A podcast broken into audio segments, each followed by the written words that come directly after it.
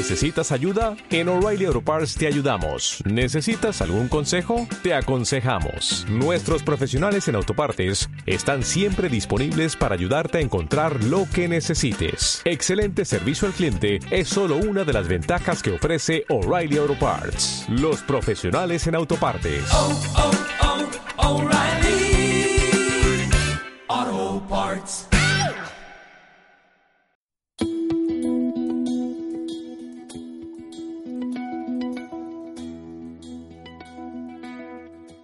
Estamos nuevamente con toda nuestra audiencia en la grabación de un nuevo podcast de Contacto Tierra, el espacio educativo que nos conecta con el ambiente, la naturaleza y el desarrollo sostenible.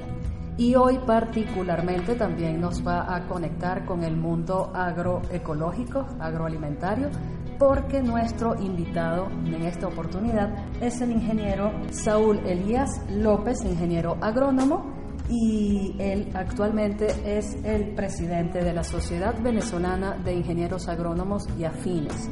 Uno de los aspectos que nos ha llamado mucho la atención es la reciente incorporación de la Sociedad Venezolana de Ingenieros Agrónomos y Afines como la ONG que formalmente se adhirió recientemente a la Red de Jóvenes para la Agricultura Climáticamente Inteligente en Venezuela.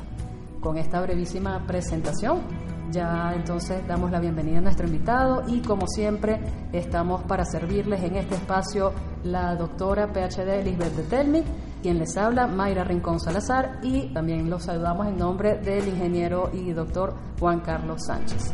Bienvenido a nuestro programa, ingeniero López. Muchas gracias por la invitación y por esta labor extraordinaria que están haciendo de difundir y concienciar en estos temas de desarrollo sostenible.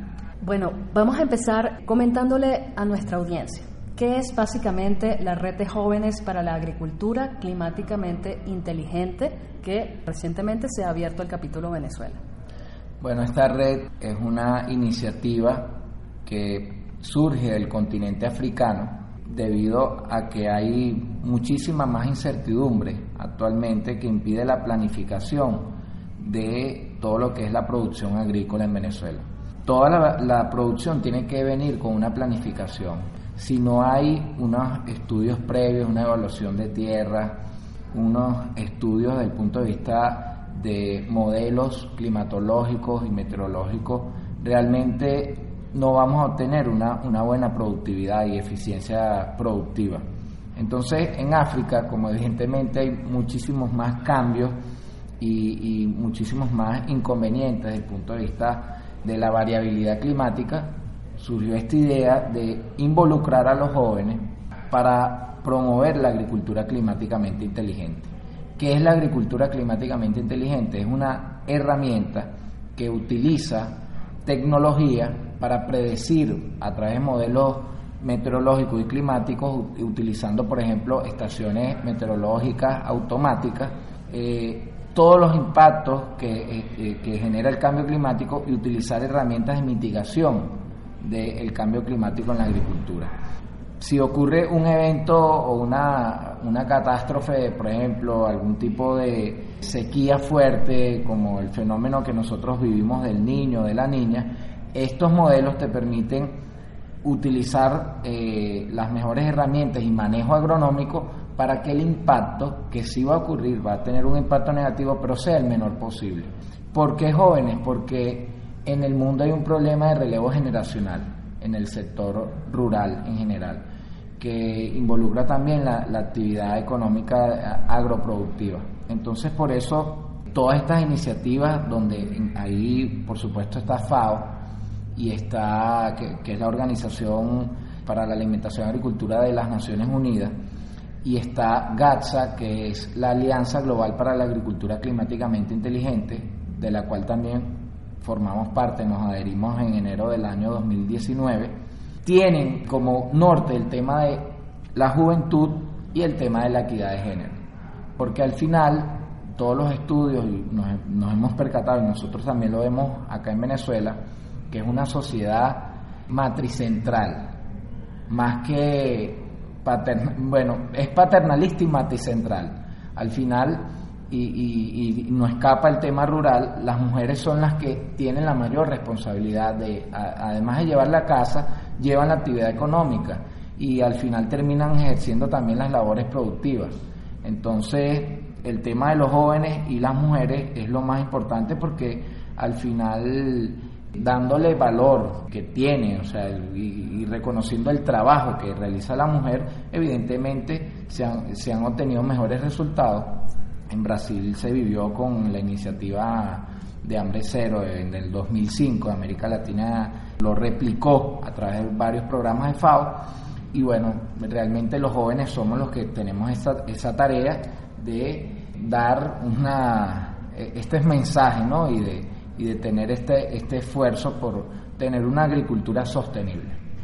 Precisamente, eh, Saúl, y bueno, te doy la bienvenida y me verdad contenta de que estés aquí con nosotros compartiendo esta información.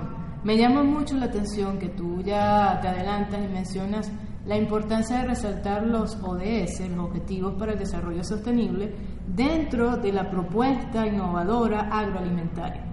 Entonces, coméntanos un poco un ejemplo de, esa innovación agrotecnológica que tiene que ver con, con, todos estos objetivos de desarrollo sostenible. ¿Cuáles son los que más trabajan? Y un ejemplo de, de, esta innovación. ¿Cómo podemos nosotros, los ciudadanos que no trabajamos en el área, entender cómo sería esa innovación agrotecnológica?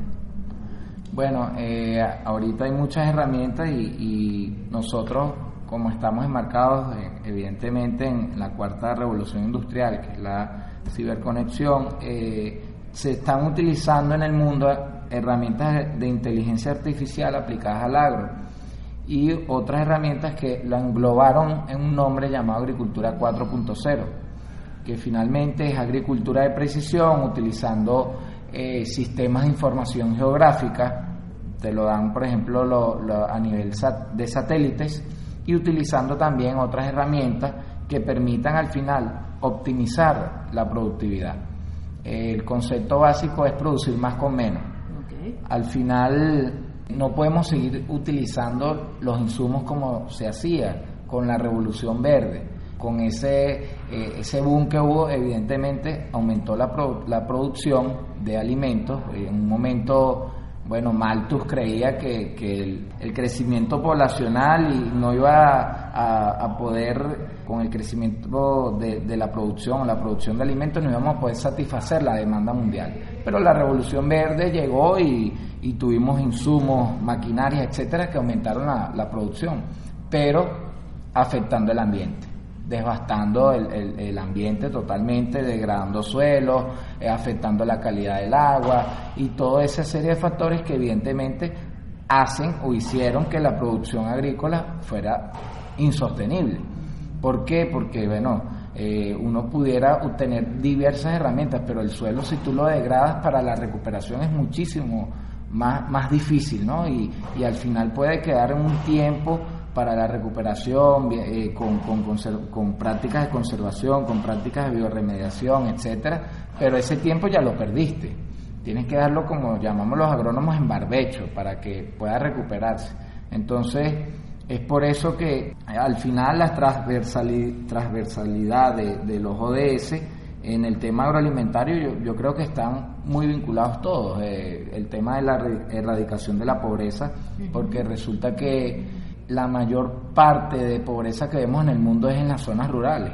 Entonces, evidentemente, que es donde la actividad productiva, la, la, principal es el agro. Entonces, ahí está vinculado el tema del objetivo de desarrollo sostenible. El otro, el hambre cero, la lucha contra el hambre, que en Venezuela, por cierto, FAO reconoció que hay 6,8 millones de personas subalimentadas y lo cual es un reto para nosotros, para que, para que todos podamos alimentarnos bien y, y, no, te, no padecer hambre. Pues. Esa cifra que estás comentando la dijo relacionado específicamente con Venezuela, ¿cierto? Correcto, sí. Eh, entramos en una lista de, de 10 países, lamentablemente estamos de tercero dentro de todos los países del mundo que están en, en condiciones de inseguridad alimentaria. Solo dos en América Latina y el Caribe, que es Haití y Venezuela. Entonces, eh, sí tenemos un gran reto, yo creo que todas estas prácticas y, creando conciencia sí vamos a poder eh, salir y superar esta crisis. Y lo importante que es con, desde el concepto de desarrollo sostenible, no volver a cometer los mismos errores, sino más bien aprovechar, eh, digamos, la oportunidad de, una nueva propuesta. Sí, por supuesto. Muchas veces se ve el tema agroalimentario como exclusivamente el tema productivo primario y realmente tiene que haber un enfoque de sistemas alimentarios complejos, sostenibles, donde interactúa el sector secundario, que es la agroindustria, terciario y al final el consumo. Bien, estimados oyentes de Contacto Tierra, vamos a hacer una breve pausa en nuestro espacio educativo y ya en segundos volvemos con nuestro invitado de esta edición. Contacto Tierra es producido por Verde la Tierra, una organización dedicada a la formación, consultoría, investigación y sensibilización para el desarrollo sostenible en empresas, comunidades e instituciones educativas. Verde la Tierra aborda los requerimientos de sostenibilidad de las organizaciones desde la comunicación, capacitación y psicología para el desarrollo sostenible. Escríbenos a info@verdelatierra.com. Verde la Tierra, lo humano en la naturaleza. Quedó la, quizás la pregunta en el aire. Eh, les recordamos, estamos en conversación hoy con el ingeniero Saúl Elías López. Él es eh, presidente de la Sociedad Venezolana de Ingenieros Agrónomos y Afines. Em, la sede de esta asociación está en el estado de Aragua, ¿cierto? Está aquí, en Caracas. Correcto, sí. Ay, mira, qué desconocimiento. Bueno, hasta yo, todos siempre aprendiendo en nuestro podcast también. Sí, em, estamos acá en el Colegio de Ingenieros de Venezuela porque las sociedades, de, en este caso profesionales, son el brazo técnico del Colegio de Ingenieros de Venezuela. Deberían haber tantas carreras como sociedades en el país. Actualmente solo hay cinco sociedades eh, activas y bueno, invitamos a los demás colegas que tengan la iniciativa que también puedan sumarse al tema gremial porque es importante, ¿no? Hay mucho que, que, que hablar y eh, hay ya una iniciativa de la Sociedad Venezolana de Ingenieros Aeronáuticos, que es un tema también que está muy complejo en Venezuela. Y, bueno, estamos promoviendo esto, ¿no? Que, que, se fortalezca las ONG, que se fortalezca el tema gremial, porque al final eso es lo que le permite dar propuestas al país. Y nosotros, por ley de ejercicio profesional, tenemos que asesorar al Estado en materia agroalimentaria. Claro. Sí, mi confusión viene porque la carrera de ingeniería agronómica se estudia en la sede que tiene la Universidad Central de Venezuela en, Maracay, en el estado de Aragua. Correcto. bueno, qué buena la aclaratoria. También quería comentarle a nuestros oyentes que el ingeniero Saúl Elías López está en este momento ya haciendo eh, un desarrollo de su tesis de maestría que tiene que ver con la evaluación de políticas públicas agroalimentarias. No sé si el enfoque nada más es Venezuela o también abarcas otros tópicos de, otros países como ejemplo. Sí, utilizamos una herramienta del BID, del Banco Interamericano de Desarrollo, que permite hacer análisis comparativo, sobre todo con los países de América Latina y del Caribe. Hay una metodología de estimados de apoyos totales. ¿Qué sucede? Que eh, lamentablemente nosotros no tenemos cultura de hacer monitoreo y evaluación de políticas públicas y sin planificación y sin hacer este, este trabajo de, monitoreo eh, y evaluación, evidentemente no sabemos lo que si se está cumpliendo los objetivos, si estamos por un buen camino para rectificar. Entonces realmente queda una improvisación total, todas las políticas que, se ejecutan.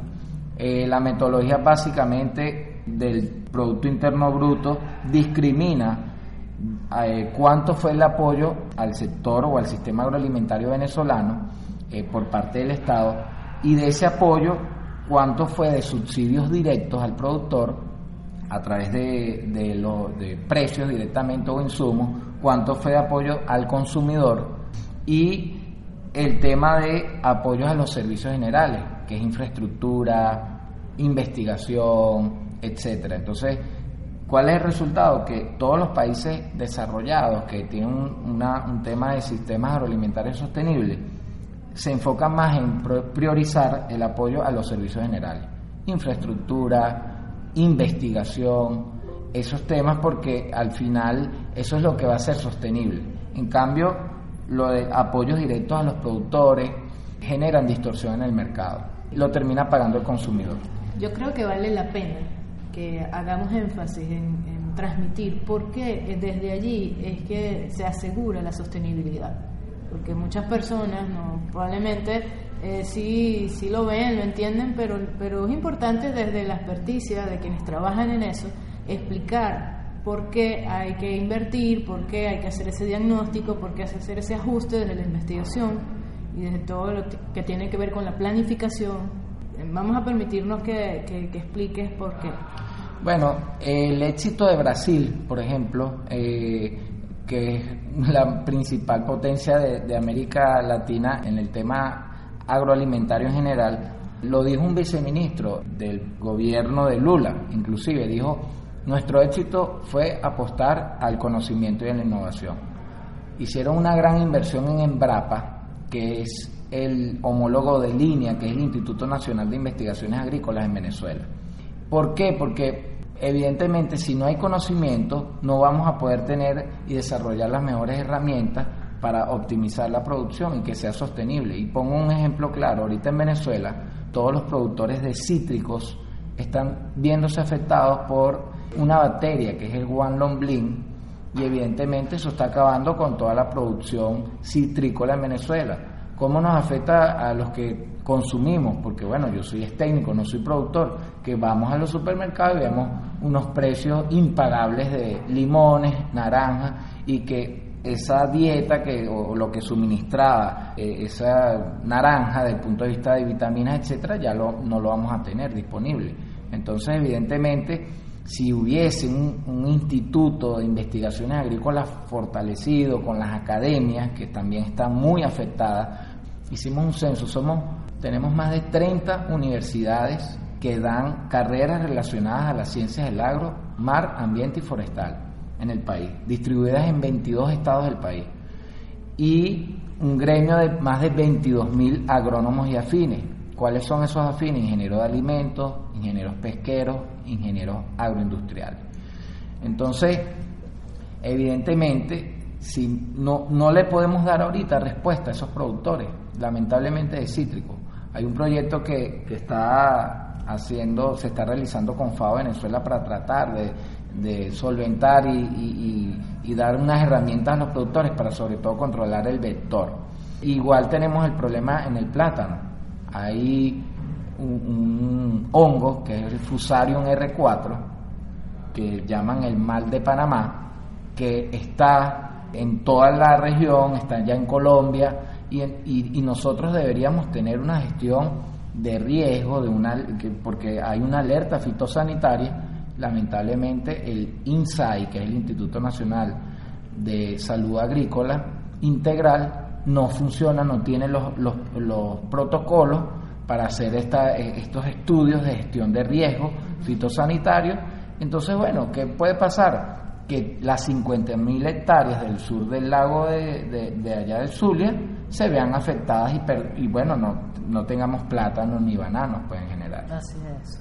Bueno, fíjate, ahora volviendo un poco al tema de la red de jóvenes para la agricultura climáticamente inteligente y a raíz de lo que estás hablando, Brasil, estas cosas, entiendo por la nota de prensa que ustedes sacaron que va a haber todo un tema de alianzas. Ustedes van a tratar desde Venezuela de promover alianzas en América Latina y el Caribe para hacer programas de capacitación, eh, temas de producción agrícola, no sé si se van a meter con el tema de la innovación agrotecnológica cuáles son esos planes y ya con esta información vamos a cerrar este podcast, pero con la promesa a nuestros oyentes de que vamos a seguir abordando los temas agroalimentarios con el ingeniero Saúl Elías López porque hay mucho de qué hablar. Nos quedamos cortos, así que hay que hacer otro. Sí, sí, sí. Bueno, eh, tenemos una planificación actualmente para eh, inicialmente visitar Costa Rica, la sede del ICA, que es el Instituto Interamericano de Cooperación para la Agricultura de la OEA, de la Organización de Estados Americanos, para presentar este plan de, digamos, aumentar la asociatividad a esta red, de buscar más aliados en toda la región. Y próximamente para el mes de octubre estaremos realizando un encuentro en Brasil donde se pueden sumar y hacemos la, la invitación para que todos aquellos personas que estén interesadas en este tema, que pertenezcan a alguna asociación de productores o a asociaciones profesionales, técnicas o vinculadas también con el cambio climático participen en este encuentro que vamos a estar haciendo en octubre de 2019 y eh, con fondos de, directamente asociados a la red, fondos de la FAO. Fondos de la FAO y de la misma red eh, que están muy interesados en que esto se promueva y se difunda por todo el continente. Buenísimo. Bueno, dado que el tiempo mm, nos jugó en contra. Demasiado, hay mucho que decir todavía. Vamos a pedirle al ingeniero Saúl Elías López que nos deje sus redes de contacto, tanto de la asociación como las personales, las de la red de, jóvenes, para que las personas pues sigan lo que ustedes van a estar informando. Buenísimo. Mis redes todas son arroba Saúl Elías López. Las de la Sociedad de Agrónomos, todas igual son S de y agrónomos por Sociedad Venezolana de Ingenieros Agrónomos y las de la red de jóvenes es CSAYN Venezuela. Eso es, que son las siglas en inglés. Sí, Climate Smart Agriculture Young Network. Eso es. Bueno, de todas maneras, ustedes saben que siempre hacemos una vinculación en nuestra página web verdelatierra.com con información asociada a cada podcast. Entonces allí vamos a dejar alojada esta información. Y bueno. Bueno, yo me quedé con muchas dudas, con muchas preguntas, y así como yo, seguramente todos los que, los que nos están escuchando. Así que los invitamos, si las tienen, a que nos escriban también a la página web de Verde la Tierra, a info Verde la Tierra, e inclusive en el mismo podcast tiene un espacio de diálogo que lo abrimos para la discusión. Eso es. Con ustedes será hasta un próximo episodio y muchísimas, gracias a nuestro invitado. A ustedes. Contacto Tierra es producido por Verde la Tierra, una organización dedicada a la formación, consultoría, investigación y sensibilización para el desarrollo sostenible en empresas, comunidades, colegios y otras instituciones. Verde la Tierra aborda los requerimientos de sostenibilidad de las organizaciones, con enfoque desde la comunicación, capacitación y psicología para el desarrollo sostenible. Estamos en Facebook, Twitter e Instagram como Verde la Tierra y nuestra página web verdelatierra.com.